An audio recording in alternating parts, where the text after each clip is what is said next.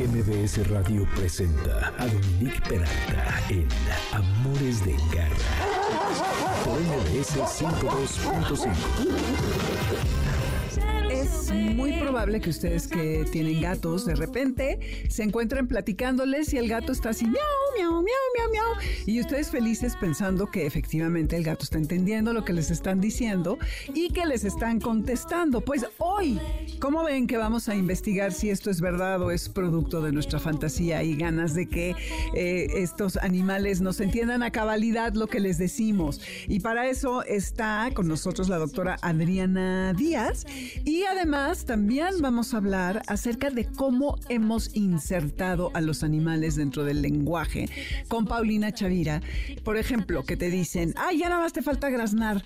Qué barbaridad, eres un asno, qué burra eres, o eres una perra. Y, lo que le decía Paulina es que eh, lejos del juicio es interesante ver eh, por qué, cómo, cómo es que lo hemos integrado. Y yo creo que tiene un poco que ver con que de chicos nos contaban cuentos y una parte de nuestro desarrollo del lenguaje tuvo que ver en emular los sonidos de los animales para integrarlos a la manera en la que hablábamos y que no son tan familiares. Pero todo eso lo vamos a descubrir, así que hoy que es sábado 7 de octubre, bienvenidos, esto es Amores de Garra, yo soy Dominique Peralta, está Moisés Salcedo y Víctor Luna en los controles, Moisés en la producción, estamos en el teléfono 5166125 y eh, acuérdense de, la semana pasada que hablamos de que hoy es la velada por los animales. Esta velada en donde se están juntando 20 organizaciones por primera vez de toda índole pro animales para alzar la voz y buscar que se visibilice el tema de que son seres sintientes, igual que nosotros con derechos. Increíble, y lo hemos platicado en este programa, que desde 2017 en la Ciudad de México ya tienen ese estatus. Pero nos falta a nivel federal. Así que hoy de cuatro y media a ocho y media en la plancha de Bellas Artes pueden asistir, va a haber un performance y otras actividades por parte de estas eh, organizaciones. Va a estar muy interesante y creo que es importante solidarizarnos. Cuatro y media, ocho y media, 7 de octubre, vayan vestidos de negros, va de negro, va a haber un performance y eh, visibilicemos el tema de los animales. Em, nada más les digo rápido, Dominique Peralti, Amores Garra, las redes, en Twitter Instagram y Facebook, Amores de Garra. Y el lunes está el podcast en el resto de las plataformas repartidoras de estos contenidos en donde ustedes escuchan sus podcasts. Bienvenidos a Amores de Garra. Radar de Garra. También ya, ya me está este, regañando, no, no regañando, pero señalando Moisés que tenemos boletos. Ahí les van. Y lo que tienen que hacer es marcar al 5166-1025, ¿ok? Dos pases dobles para Queens of Rock para el 12 de octubre a las 21 horas en el Centro Cultural Teatro 2. Dos dobles para Vedette, un show de canto, sexualidad y baile que emula los famosos cabarets con todo y su glamour y diversión para el 13 de octubre 22.30 en el Estelaris de Fiesta Americana. Dos pases dobles para Elefante que cantarán sus éxitos, Así es la vida, La que se fue y El Salón de la Marca. Este en el Salón de la Marca el 27 de octubre a las 21 horas. Y dos pases dobles para que vivan la experiencia de Cinépolis en vivo y a todo color con todo y palomitas. ¿Qué tienen que hacer? Marcar al 5166-1025. Y ahora sí, bueno, les decía al principio acerca de este tema que tenemos, que creemos que los gatos nos contestan eh, y que podemos platicar con ellos. Y hay una parte que es verdad, pero ahora eh, Adriana Díaz, que es médico veterinaria zootecnista de la FMB, de la Facultad Médica Veterinaria Zootecnista de la UNAM, que lleva 23 años dedicada al comportamiento animal, formada a través de numerosos cursos y congresos en el Hospital Veterinario de la Universidad, de la Universidad del Valle de México. Está ahora encargada de la atención en comportamiento animal. Está diplomada en línea en medicina y cirugía de perros y gatos por la UNAM, diplomada en línea en cirugía de tejidos blandos en pequeñas especies por veterinarios en web. Cuenta con estancia en laboratorio de microbiología molecular eh, de la UNAM. Tiene especialización medicina y cirugía de pequeñas especies, además de un diplomado en BETES Web en oncología. Suma también un diplomado en adiestramiento canino por parte parte de la Federación Canófila Mexicana. Adriana, qué gusto tenerte por aquí. Eh, para platicar acerca de gatitos en este tema que pues es muy importante porque sabemos que eh, todos los que hemos convivido con gatos que maullan, pero el maullido no lo usan para comunicarse entre sí, excepto la mamá eh, con su cachorro, ¿no? Según tengo entendido. Tú ahorita nos vas a corregir. Y lo que han aprendido es este tema del maullido, de extenderlo a nosotros los humanos, porque han visto, supongo que a lo largo de los miles de años, que es así como pueden establecer y entablar una entrecomillada conversación con nosotros. Entonces, en todo, todo, todo este periodo de adaptación de los felinos a nuestras vidas, ¿qué dirías que, que sucede cuando nos están maullando? Bueno, primero que nada, muchas gracias por la invitación y, y, pues sí, realmente lo que dices es sumamente interesante porque poca gente lo sabe, el maullido es parte de su comunicación principalmente entre la madre y ellos. Es muy raro que entre ellos se vean que estén maullando, aunque sí hay, hay gatitos que, que lo llegan a hacer. Es algo que utilizan más con las personas. De entrada, pues sí, no, entren, no entienden para nada español, ¿no? Ni nosotros hablamos el gato, pero yo creo que la convivencia constante es inevitable que genere un lenguaje en común entre cualquier especie, ¿no? Entonces aprendemos a entendernos por medio de esa convivencia, así como si alguien va a Japón y no sabe nada de japonés, probablemente la primera semana a señas se debe entender y entonces pues más o menos es lo que va a pasar con la convivencia y con todas las herramientas que han desarrollado tanto propias, o sea, interespecie y también extra de la especie. El gato tiene muchísimas herramientas de comunicación y además una comunicación sumamente compleja, ¿no? Son animales que, que tienen herramientas sociales eh, profundas, que pueden hablar a través de la mímica, que son todos los movimientos que hacen a través de la cara, de las gesticulaciones, del movimiento de los bigotes, de las orejas, de la cola, de cómo erizan el pelo, a través de los olores que van ellos identificando, tanto propios como ajenos y, bueno, obviamente también a través de las vocalizaciones. Estas herramientas sociales que dices, ¿sería este lenguaje o qué otras tienen para... Y eso es para comunicarse entre sí, intraespecie? Sí. Eh, y con los humanos, ¿cómo las usan?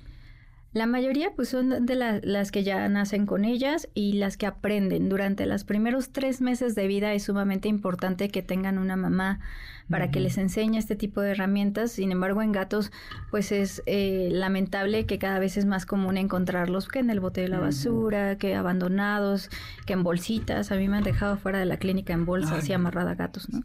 Entonces no siempre tienen todas las herramientas que se necesitan y muchas veces requieren sobre todo de muchísima paciencia y a veces hasta de rehabilitación para poder eh, generar esto. Los gatos también ya cada vez son más domésticos a través de todos estos miles de años que llevamos eh, conviviendo con ellos.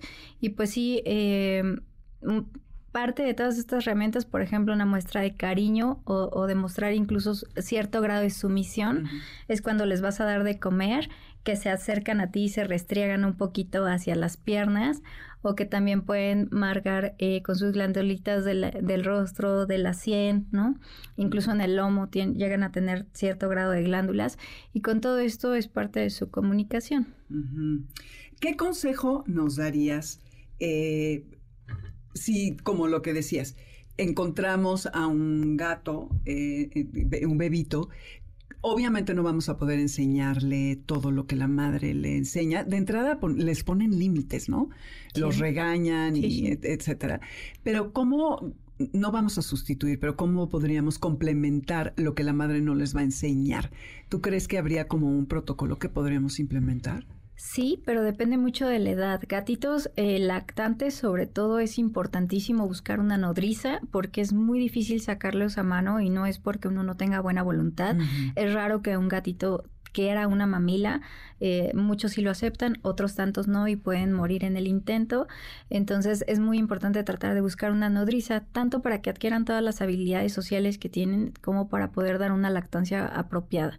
Si no se consigue, pues bueno, hacer todo lo posible porque si los estemos eh, alimentando cada dos horas, cada tres cuando mucho, y con suplementos que sean felinos, no pueden tomar leche de vaca, ni de perro, ni nada. Hay que buscar sustituto lácteo para, para gatito. ¿En dónde lo encuentras? En clínicas veterinarias, eh, en cualquier plataforma de venta en línea, seguramente ya lo tienen. Ya la verdad todo eso se ha vuelto sumamente accesible.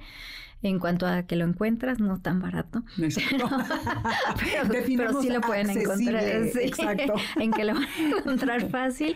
Y sobre todo si son gatos ya más grandes, hay que, eh, por ahí hay un artículo muy bonito que me gusta mucho que se llama El gato siempre tiene la razón, ¿no? Mm, el gato siempre tiene la razón porque no es como el perro que al ser un individuo altamente social y que además tener una necesidad de interacción distinta con el ser humano, es mucho más fácil eh, eh, rehabilitarlo. El gato hay que darle su espacio, sus tiempos, tener posturas incluso que, que podemos aprender de ellos, por ejemplo, una forma de sumisión que ellos tienen y de, saber que nosotros estamos tranquilos es el parpadeo muy lento y despacio, el no mirarlos fijamente a los ojos, el no acorralarlos, el no forzar encuentros ni con personas ni con otros animales. Son los errores que más encontramos cuando entra un animalito nuevo a casa, el que se forcen las interacciones con otros o que queramos que forme parte de una manada ya establecida de golpe.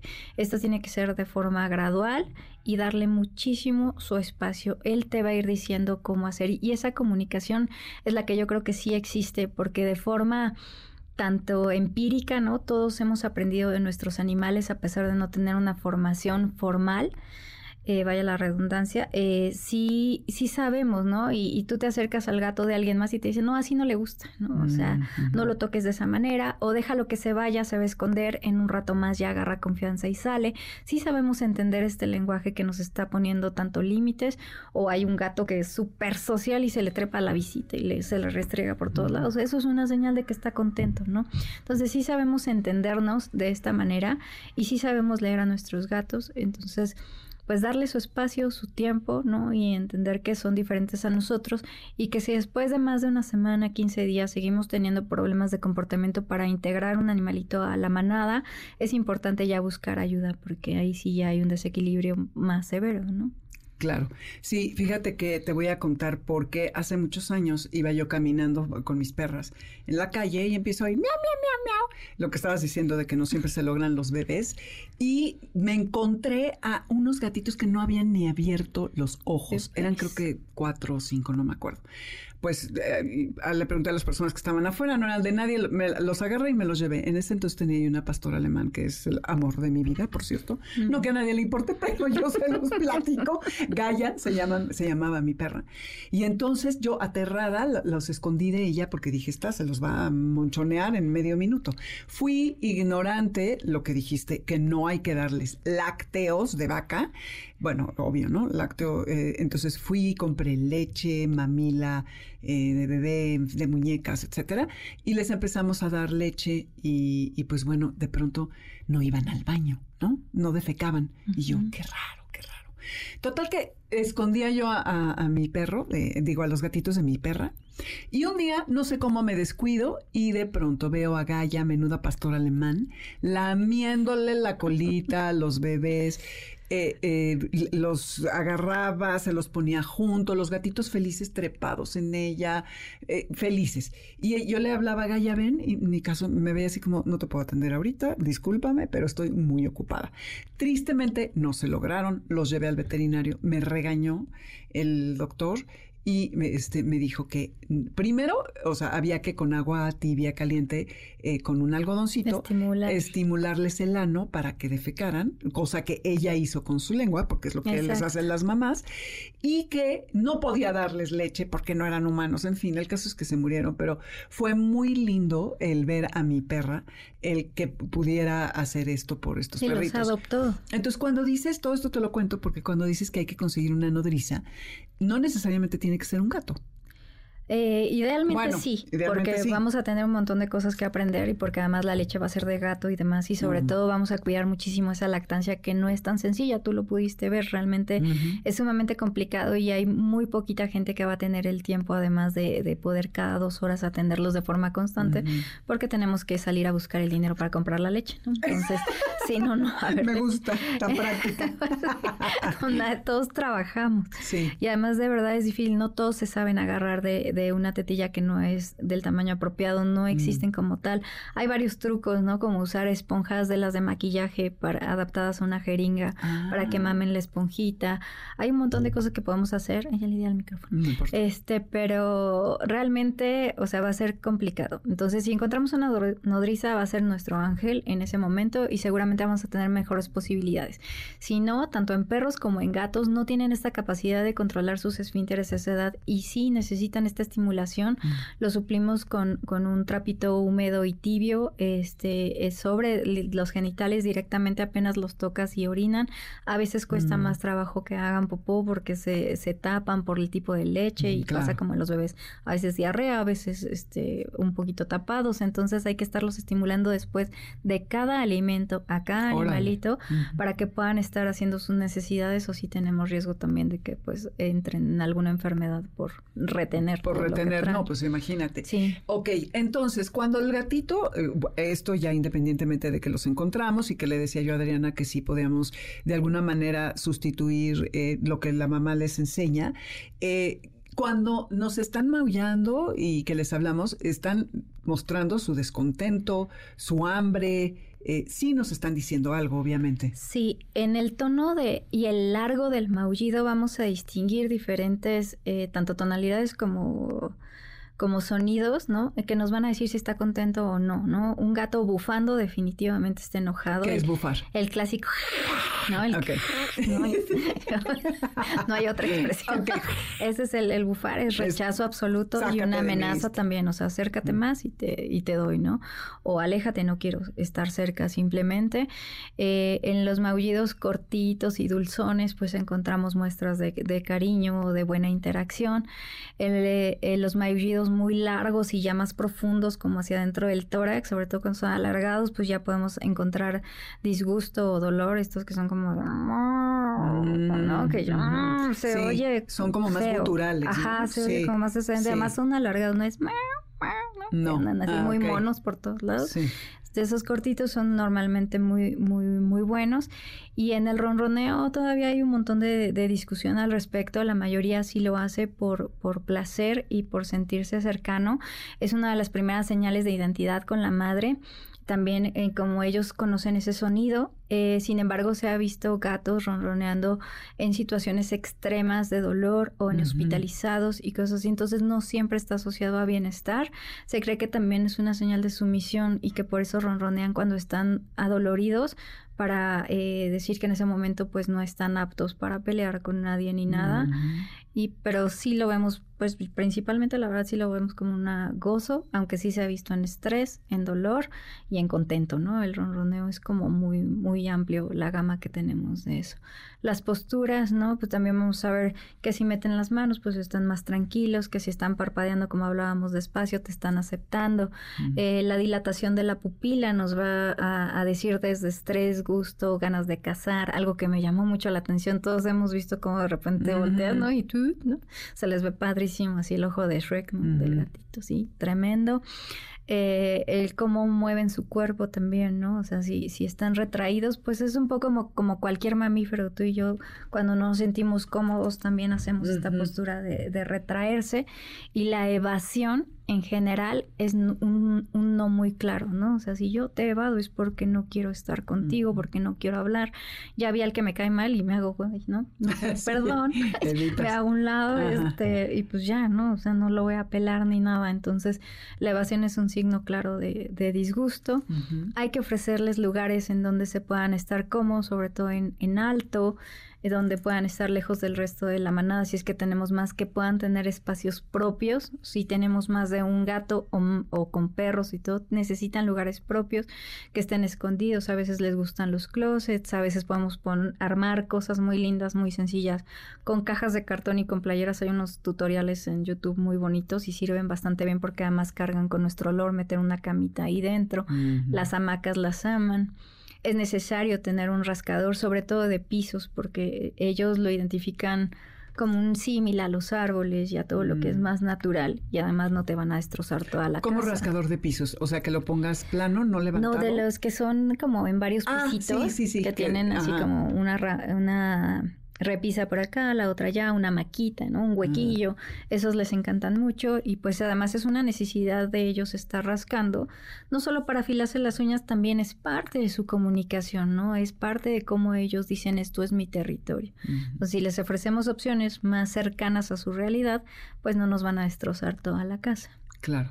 Sí, es que creo que es muy importante todo este tema de observar qué es lo que el gato nos quiere decir, que muchas veces lo hacemos. Esto que luego llegas y lo agarras y lo levantas y lo estrujas, ay, te amo y le das besos, de pronto el gato se, contorsiona y se avienta así de suéltame.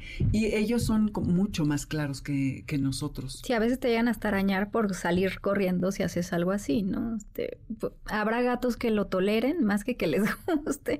Siento que lo toleran. Hay gatos sumamente cariñosos que sí lo hacen. Tengo yo dos gatos en tu casa y uno incluso me alza los brazos para que yo lo levante con al niño, ¿no? Este, Lo agarro de las axilas y hace esto. Ah, para que lo cargues. Ay, cosita. Pues ahora sí que cada gatito es un mundo y, y lo que decíamos, usada el gato siempre tiene razón. Si a ese gato le gusta estar contigo y es súper mimoso y ama la interacción, pues adelante. Si dentro de la misma manada tienes otro gato que es súper independiente y odia que lo toques, pues odia que lo toques y déjalo ser y que ande por ahí, que coma y viva feliz como él le parezca mejor. Claro. Y con este artículo te refieres a que lo que sea la señal que nos está enviando el gato es lo que nos indica cuáles son las acciones que debemos de seguir o no hacia él o, Así Y debemos de aceptar esa naturaleza, ¿no? Que son mucho más independientes que un perrito, que tienen mucha eh, diferencia en que sí te van a trepar sobre de la cocina, sobre de la mesa, sobre de lo que ellos quieran. Y es parte de su naturaleza y no por eso los vamos a estar regañando, ¿no? Se van a adueñar básicamente de tu casa. Así que ya esténse listos para eso. ¿Cómo premias? Eh, porque estamos muy acostumbrados a, poder interactuar con los perros en cuanto a, entrenarlos, ¿no? Pero los gatos, y ya también aquí lo hemos platicado, sí se pueden adiestrar.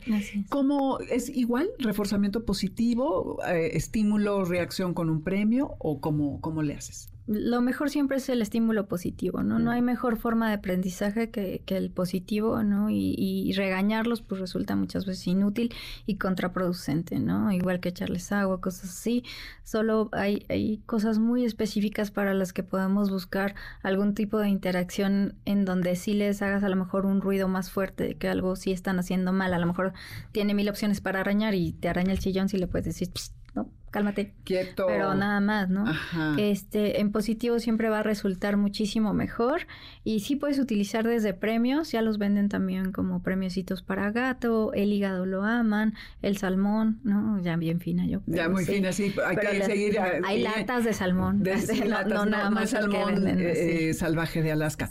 Oye, habla Gaby Sánchez y pregunta que tiene una gata mesa de dos años que recogió en la calle pero que no juega ni rasca ni nada. ¿Qué podría estar tratando? de decir?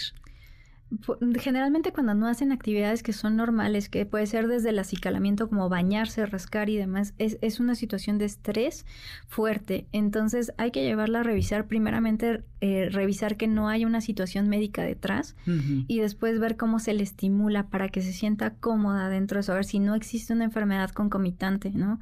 Como una leucemia, como alguna, cualquier cosa que la pudiera estar haciéndose sentir mal, entonces ya ofrecerle eh, una rehabilitación en el, acorde a su casa y acorde al animalito para estimularla, ¿no? Puedes mientras usar eh, Feliway, que son feromonas, las feromonas siempre ayudan bastante en el comportamiento, el pasto gatero, darle su espacio, darle muchos espacios en donde pueda estar cajas, repisas, el closet, o sea, que tenga muchas opciones y darle su tiempo, pero sí habría que buscar un especialista porque no es normal.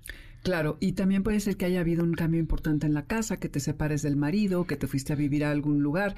No, no sé, Gaby, si esto es usual o es reciente. Si es de repente ¿no? o ya ha sido así desde que llegó, ¿no?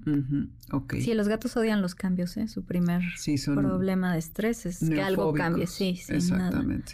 Odian. Muy bien. Ay, Adriana, podría estar platicando contigo toda la tarde, pero pues se nos ha terminado el tiempo. Oye, y cuéntanos a dónde se podría conectar la gente contigo si quisiera consultarte, hacerte alguna pregunta o algo. Pueden hablar directamente al hospital, al, al Jovet. Este, ahí estamos trabajando ya desde hace un tiempo y ahí les dan eh, eh, las opciones de consulta que tenemos. Ok, ¿tienes teléfono o página? ¿Hobbit? Eh, el Hobbit es el hospital de, de la VM. De la Universidad del Valle de México. Del Valle de México. La que está en Tlalpan, ¿no? Así es. Ajá, sí, que está increíble. Claro, en porque todas las redes lo van a es increíble. Hospital de Pequeñas Especies o Hospital Veterinario, por eso la abreviatura ¿no? de Hobbit, H-O. No es con J, por favor. es Hobbit. Ah, es O, de Ajá, hospital. de hospital. Claro, yo, yo, yo Hobbit, ¿no? Sí, ya también. sí. Ok, ¿tienes redes o algo así? Eh, sí, las personales son todas, lo que quieran buscar, Twitter, este, Instagram o, o Facebook, estamos como Tracares.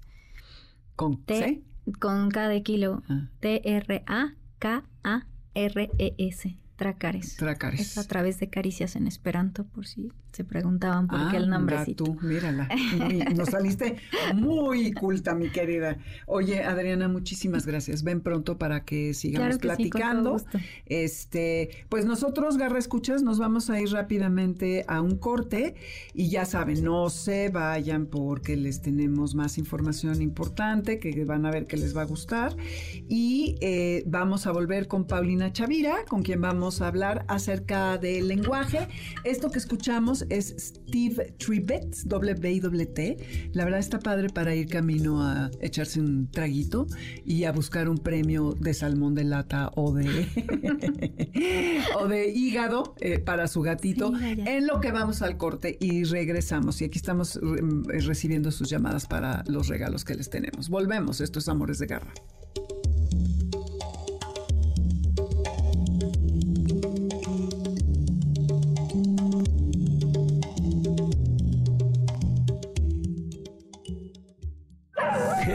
Quieto! Quédate con nosotros. En un momento regresamos. Estás escuchando Amores de Garra en MBS 102.5.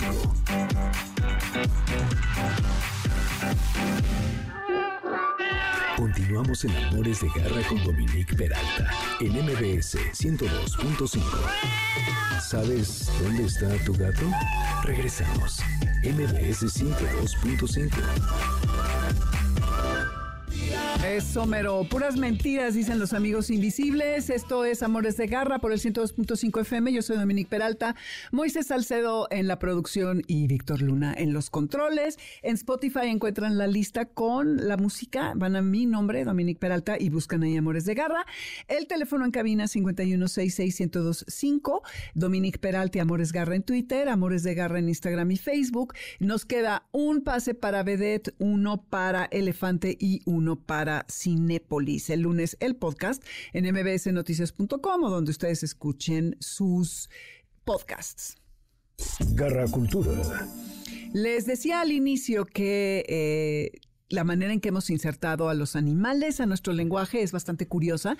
A veces, fíjense que he notado, bueno, no, no me puse a repasar todas las palabras que me acuerdo que usamos referentes a animales, pero eh, muchas veces es en sentido peyorativo. Y para hablar acerca de este tema va a estar Paulina Chavira, que quién mejor que ella, que es una experta Primero periodista y luego asesora lingüística, hace corrección de estilo para la revista Nexos, da cursos de ortografía, redacción y lenguaje igualitario, conduce y escribe el guion del podcast Encanchadas, es experta en fútbol femenil, ah bueno, el podcast se llama Encanchadas, historias del fútbol femenil, y es comentarista también de fútbol femenil en Fox Sports México, además de que colabora en programas de radio hablando acerca del uso del lenguaje. Paulina, me da muchísimo gusto darte la bienvenida. Qué bueno que, vienes a Amores de Garra para que nos cuentes un poco al respecto de este tema. Hace rato decía que no sé si es que desde chiquitos cuando nos cuentan cuentos, muchos de los cuentos tienen que ver con animales. Y entonces te dice tu mamá, a ver, haz como la vaca, ¿cómo hace el perro? ¿Cómo hace la gallina? Eh, ¿Cómo hace el cerdito? Y eh, como nos metemos en ese papel, en todas sus facetas, con los sonidos, los gestos, actuando, ¿no? De lo que es, hacen estos animales Y es muy interesante cómo podemos jugar con el lenguaje, eh, con nuestros padres cuando somos chicos, nuestros hijos cuando ya estamos grandes, a través de estas emulaciones eh, acerca de los animales. ¿Cómo, ¿Cómo, cómo ves que se ha insertado? ¿Por qué? ¿Por qué hemos metido a los animales en nuestro lenguaje? Dominique, primero que nada, muchísimas gracias por la invitación, gracias por tenerme aquí en Amores de Garra. Pues mira, me parece que eh, los animales pues son parte de nuestra existencia, nos han acompañado eh, pues en gran parte de nuestra historia, pues claro que por eso forman parte de quienes somos y forman parte desde, como ya decías tú, desde que desde nuestra infancia, ¿no? Cuando eh, uno de esos juegos, pues digamos como más comunes que, que, que, tenemos con nuestras mamás, con nuestros papás, pues es el de, a ver, adivínale cómo le hace el perro y cómo le hace el cerdo y cómo le hace el gato, ¿no? ¿Por qué? Porque eso también nos ayuda, eh, uno, a desarrollar nuestro lenguaje, a identificar eh, pues los diferentes sonidos que hay, ¿no? Saber que, pues en este caso, que cada uno de los animales hace un sonido distinto ya en una, en una cuestión muy, este, muy especializada y, este, digamos que técnica, esto se llaman onomatopeyas, que son los sonidos que hacen los animales, mm. em, o cualquier sonido que, que, digamos que tratamos de traducir en palabras son las onomatopeyas, y pues como ya decías, ¿no? Pues obviamente wow, este, miau, mu, ¿no? Cómo, cómo hacen cada uno de los animales. Ese es, digamos, como que el comienzo, una de las cosas que empezamos a hacer sobre eso, sobre todo como para, para ir eh, desarrollando estos sonidos que hacemos, ¿no? Porque claro que, cuando, pues, no sé, estamos, no sé, este, apenas empezando a hablar, no, no vamos a tener palabras muy elaboradas, pero sí podemos identificar los sonidos y empezar a tener también una idea de con qué relacionarnos. Entonces creo que ese es como un juego básico y luego también, pues cómo vamos incluyendo, ya lo decías tú, pues a todos estos, este, a los animales eh, en nuestro vocabulario, sí a veces, y bueno, y no, en gran parte sí, eh, de manera peyorativa, pero a veces eh, también pues con algunos significados positivos. Sí, como que las que pensé primero todas eran peyorativas. No sé si es que yo estoy un poco negativa en la vida, mi querida. Entonces, solo se me ocurrió asno, no cerdo, etcétera. Pero a ver, tú que creo que tienes, qué burro eres, que es un asno, ¿no? Pero tú que, veo que tienes una, una visión más positiva de la vida, a ver, ¿cuáles, cuáles encontraste, te acordaste?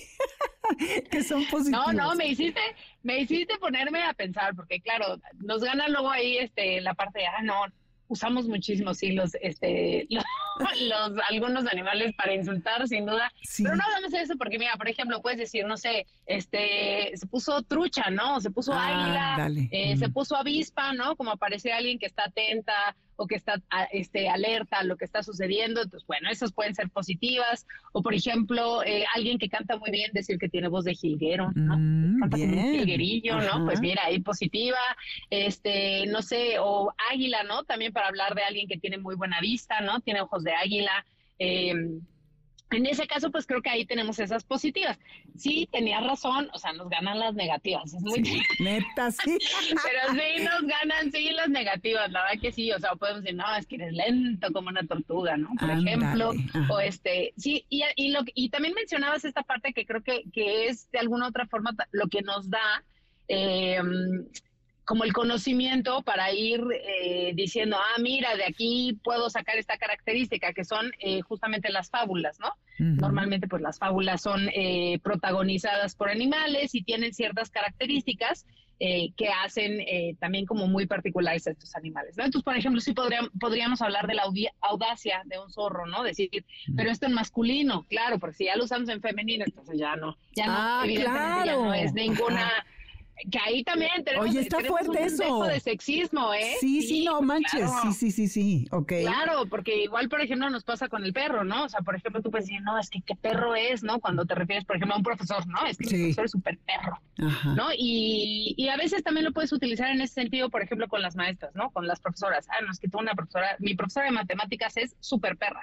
¿Y a qué nos referimos? A que son, eh, pues, muy exigentes, a que a que es difícil a lo mejor cursar la materia eh, con esa persona. Pero claro que no es lo mismo hablar de, este, pues, o sea, el, mismo hecho de usar un calificativo así, eh, por, ejemplo, en masculino que en femenino, ¿no? O sea, no es que es una perra, ¿no? Normalmente tiene una carga eh, muy despectiva o muy, muy negativa, ¿no? A diferencia, pues, del, de, ay, no, pues es que es bien perro. Incluso, por ejemplo, es muy perro, normalmente es este alguien que, un hombre, ¿no? Que trata de, de, establecer muchas relaciones con muchas mujeres, ¿no? Pero no se ve tan negativo como decir, no, es que ella es bien perra, ¿no? Eh, entonces sí, ahí vemos en el, en el caso de perro, perra, de, de zorro, ¿no? De zorra, evidentemente. Eh, con gato, ¿no? También, eh, pues es muy negativa, ¿no? También como para, para este calificar al... Que eso es terrible, ¿no? Porque, pues, Discriminativo, horrible. Sí, oye, ni culpa tienen, la verdad, y este, y al, y al contrario, ahí les estamos dando características que no, pues que ni siquiera tienen o que, o que no, no, ni les corresponden. Y este, y pues sí, en gran parte, pues sí, usamos eh, muchas veces estas eh, referencias o estas comparaciones con animales como de una manera negativa, pero bueno, tratemos de buscar positivas. Yo sigo pensando que vamos a encontrar algo muy bueno. Algunas positivas. Oye, no sé si sabías que eh, Mauricio Garcés, ves que una de sus eh, frases, bueno, no frase, la palabra célebre era arroz, ¿no? Que, decía, bueno, ¿qué crees que era, hija? Volteala. Zorra. zorra. Zorra. Porque en esa Eso época. Lo supe hace poco, ¿eh? No crees que lo sabía. Sí, no, ahorita que dijiste lo de zorra me acordé y es que claro que era políticamente incorrecto más en esa época decir zorra en esas películas increíbles de blanco y negro y así con el la bata de seda que se ponía y tal, pues como que no quedaba muy chic que dijera zorra, ¿verdad? Exacto. Pero pues oye, no, y todo mal. No, todo mal, porque aparte los zorros sí, sí, como decía, son muy astutos, pero eso no es peyorativo, tienen que sobrevivir y pues se roban los huevos o se llevan lo que tú me digas, ¿no? Pero, y por ejemplo, lo que decías también de los gatos, decir es un gato, es una gata, es un muy despectivo y los gatos justo no tienen nada que ver, es de una elegancia impresionante, son de lo más sigilosos. ¿En qué momento podemos, por qué los asociamos así? Pues no sé, yo creo que ahí tiene mucho que ver también con el contexto, ¿no? De las personas que empezamos a utilizar eh, estas palabras. Yo, por ejemplo, me encontraba, hay un, eh, un sitio que para las personas así como yo que les encantan las palabras y que quieren saber un poquito más, hay un sitio que desarrollan eh, pues varias entidades eh, a las que les gusta la lengua que se llama Wikilengua. Y ahí, por ejemplo, hay como todas las descripciones que usamos de animales según los países y claro que van variando, ah, ¿no? Entonces, por ejemplo, pues en México a lo mejor usamos burro de cierta manera, pero en Argentina se utiliza distinto y en España también. Y esto evidentemente tiene que ver con, la con nuestro contexto, con, con, el peso que le estamos dando a esas palabras, con nuestro, nuestra cultura, nuestra educación. Eh, con, con, este, pues sí, con eso, no sé, por ejemplo, me encontraba que en esta lista para México, evidentemente existe peje lagarto, mm. existe este chupacabras, El ¿no? Chupacabra. son, son, claro, son, son, este, son animales que existen en México, pero yo estoy segura de que llegas a España y le dices, no, pues es que el chupacabras nadie va a saber absolutamente nada de qué le estás hablando, ¿no? Sí, porque el contexto nada que ver, absolutamente. Sí, oye, está padre eso, hay que consultar esa, esa página porque ahí podremos aprender muchas cosas respecto a los distintos usos, ¿no? De, de las palabras. Oye, y entonces tú dirías que sí hay que fomentar, seguir fomentando esto de eh, cuando cuentas un cuento, de ah, usar los sonidos que emiten los animales, porque esto, además de que mete más al niño en la historia, también lo ayuda con cómo discriminar sonidos, eh, fomentar la articulación de los mismos y, pues yo creo que como también sentirse parte de un todo, ¿no? No nada más como humano. Exacto. No, y además también sabes que una parte de reconocimiento, ¿no? El saber que, que a lo mejor si ya tú practicas, ¿no? En este caso, pues este, eh, con tu hijo, con tu hija, ¿no? Oye, mira, este, así, así le hacen las gaviotas, ¿no? Como graznan las gaviotas, ¿no? Y pues bueno, tú haces tu mejor intento de imitar a una gaviota. Este, pues evidentemente cuando, cuando este niño, esta niña lo escuchen, van a decir, ah, mira, es esto, esta identificación. Como dices tú también de, de saber que, que, los animales pues son parte de nuestra existencia, eh, de, que convivimos en gran parte con ellos. Obviamente pues siempre tenemos al perro, al gato, que son como los más en este caso, pues los más cercanos, ¿no? Los que casi eh, todas las personas, pues de alguna u otra manera tienen, tienen cerca en su vida, eh, pues evidentemente es siempre el, básico, pero bueno, también cada vez hay más este, animales, ¿no? Yo ahora, eh, por ejemplo, uno de mis hijos está en su escuela, creo que quieren adoptar un erizo, ¿no? Pues, a mí se me hace una cosa rarísima, pero bueno, me quieren adoptar un erizo, pues qué bien. O sea, también darnos cuenta de que, de que hay una diversidad inmensa de, de animales que que merecen nuestro respeto, nuestro cariño y pues no sé, quizá por lo menos considerar una, dos o tres veces si vamos a utilizar una palabra para, para insultar a alguien, eh, pues usar una palabra que tenga que ver o que esté relacionada con un animal. Sí, totalmente. Eh, yo ya siempre que voy a decir que es una perra, pienso en mis perras y digo, ¿por qué? ¿Por qué lo uso así? No, no se Mi perra tan divina, exactamente. Exacto, sí, pobre perra que me hizo. Oye, Paulina, y tú que tienes tanta experiencia con el tema del lenguaje, ¿qué se necesita para cambiar estos hábitos? ¿Cómo? Porque el lenguaje se muta y se transforma constantemente. Entonces, ¿cómo, qué es lo que tiene que pasar? Para que esto vaya cambiando? Pues mira, en gran parte una es hacernos eh, conscientes, ¿no? Muchas veces utilizamos muchas palabras o muchas expresiones sin siquiera ser conscientes de dónde vienen, qué carga tienen, qué, qué repercusiones pueden tener en, en, otras personas con, con, las que estamos usando estas palabras, porque ya es algo que conocimos, ¿no? Probablemente crecimos escuchando así como, ay, no es que qué burro eres de verdad, ¿no? no es que eres terca como una mula, por ejemplo, ¿no? Eh, son expresiones que oímos eh, todo el tiempo, ¿no? Y que pues a ver, eh, hay veces en las que pues sí, las usamos durante muchos años, pero como lo decías ya tú, la verdad es que la lengua está cambiando constantemente. Hay muchas personas que están también muy pendientes de, oye, ¿por qué estamos utilizando estas palabras así? ¿no? O sea, ¿qué, qué tiene que ver realmente con, con, este, pues en este caso con los animales, pero luego también otras expresiones que pues llegan a ser muy discriminadoras, que llegan a ser peyorativas, que llegan a ser muy negativas. Eh, nos damos cuenta ya que, empezamos, como te digo, a tener esta conciencia de, mm, a lo mejor podría usar otra forma para expresarme eh, de esta persona, ¿no? No sé, dejar de decir, ah, es que qué cochino que es, ¿no? Eh, y utilizar pues nada más que sucio o que, o que esté desordenado, que en realidad a veces es lo que queremos decir, ¿no? Que desordenado o que desordenado y hay pobres cochinos, ahí los metemos en este, en este, en este tema que ni les toca. Entonces, normalmente, ¿cómo se dan los cambios? Pues justamente cuando hacemos conciencia de, cómo nos estamos expresando. Yo siempre digo que, que como hablar es una de esas primeras eh, actividades que desarrollamos eh, la humanidad, ¿no? Que la humanidad desarrolla, ¿no? Empiezas a respirar, a comer, este, hacer del baño y a comunicarte. Es de lo primero que haces siempre en cuanto naces, ¿no? Y a lo mejor no te comunicas con palabras, pero empieza a haber una comunicación no verbal. Después, evidentemente, empieza a haber sonidos, ¿no? Por eso tan importante lo de los sonidos. Y después, obviamente, llegan las palabras. Eh, y no somos realmente, no, no les damos el peso a veces que deben de tener las palabras. Como que lo tenemos ahí, a la lengua, el lenguaje, los tenemos ahí. Sabemos que están, que los manejamos, que, que los usamos para expresarnos, pero luego no somos conscientes ni de cómo eh, de cómo lo hacemos, ¿no? Y de ahí, por ejemplo, pues que vienen tantas cosas como pues tratar de, expresarnos de una manera igualitaria, expresarnos de una manera incluyente, ¿no? O sea, al final sí tiene mucho que ver con hacer una conciencia de la forma en la que te expresas y a partir de ahí es que se empiezan a dar cambios. Y digo, y esto pasa en todos los ámbitos, ¿no? O hay veces que, claro, hay sucesos, ¿no? Pienso, por ejemplo, como con el caso de la pandemia. Obviamente, cubrebocas era una palabra que usábamos siempre, que la habíamos usado o sea, que está en el diccionario desde hace siglos, pero tiene un significado completamente distinto. Hablar de un cubrebocas hace 20 años que hablar de un cubrebocas hace cuatro años. Total. Es otra historia.